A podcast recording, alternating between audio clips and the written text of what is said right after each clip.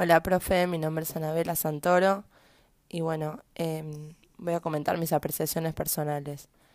En cuanto a lo que estuvimos viendo en la primera parte, eh, me resultó muy interesante todo lo que fue el libro de, de Pelizari, en lo que es la adquisición de la lengua materna y cómo, y cómo potenciar todo el desarrollo y la inteligencia lingüística, en cómo los niños adquieren eh, la comunicación, o sea, el lenguaje y cómo aprenden a, comunicarse.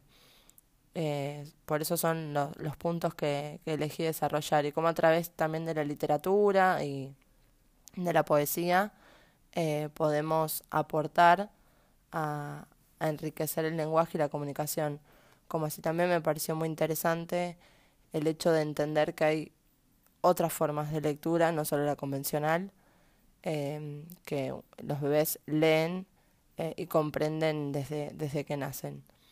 Eso por un lado. También me pareció muy interesante el proyecto Espantapájaros. Eh, quedé encantada con el sector de los libros mordidos de la biblioteca. Eh, no sé. Algún día me gustaría poder eh, participar así de una experiencia o un espacio de lectura, no solo con bebés, sino también con niños más grandes, eh, en donde es una lectura acompañada, como es el proyecto Espantapájaros, ¿no?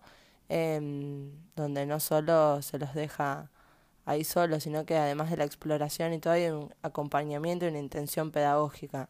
Pero bueno, sobre todo me encantaría eh, poder acercarme a un espacio de libros mordidos. Después lo, lo que me gustaría ver en este segundo cuatrimestre eh, o, o saber es en qué momentos usar recursos eh, para acercar todo lo que es eh, lo, la poesía, el contenido narrativo, los cuentos, eh, qué cantidad de veces o cuándo es necesario o si cómo saber si nos excedemos en, en el uso de los recursos. Y después otra cosa también cómo, cómo iniciar e introducir la lectoescritura ¿no? a niños más grandes. Eh, de qué forma se hace o si se usan cuadernos o no. Bueno, eh, básicamente, básicamente eso, el inicio de la lectoescritura.